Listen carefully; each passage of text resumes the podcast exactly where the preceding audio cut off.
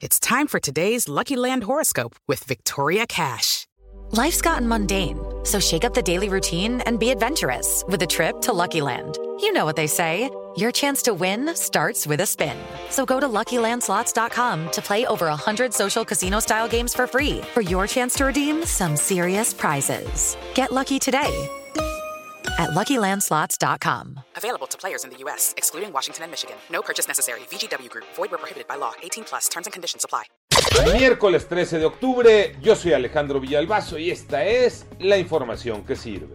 Chiapas enfrenta una situación muy crítica por la llegada de haitianos. Siguen llegando migrantes haitianos. Se habla de que al momento hay 7.000 tratando de regularizar su situación. Algunos incluso le pagan a las mexicanas para casarse con ellas y convertirse en ciudadanos mexicanos.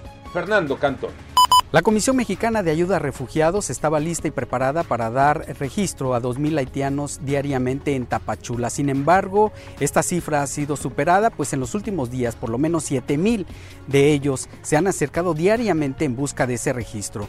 La Comar se declara en jaque y rebasada por lo que piden ayuda a las autoridades de la Secretaría de Gobernación y del Instituto Nacional de Migración estrategias para superar esta crisis migratoria. COVID-19, los números, Iñaki Manero. Gracias Alex y estos son los datos para nuestro país, datos oficiales de la Secretaría de Salud del Gobierno Federal.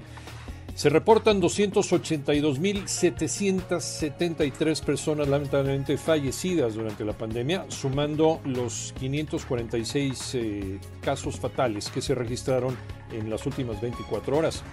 Además, se sumaron 7.187 nuevos contagios y la cifra total llega a 3.732.429 casos positivos. Y escuchen bien esto, el síndrome visual informático creció a lo largo de la pandemia por el uso excesivo de las pantallas. Se presenta con dolor de cabeza, mareos, visión borrosa y fatiga.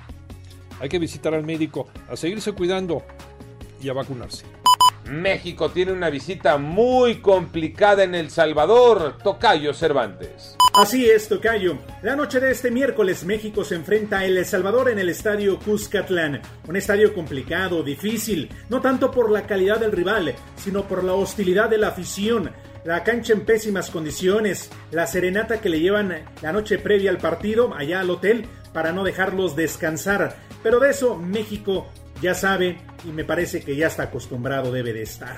Bueno, esta noche el equipo que dirige Gerardo Martino buscará la victoria para continuar como líder de este octagonal final en el área de CONCACAF. Suma 11 puntos por 8 de Estados Unidos y Panamá.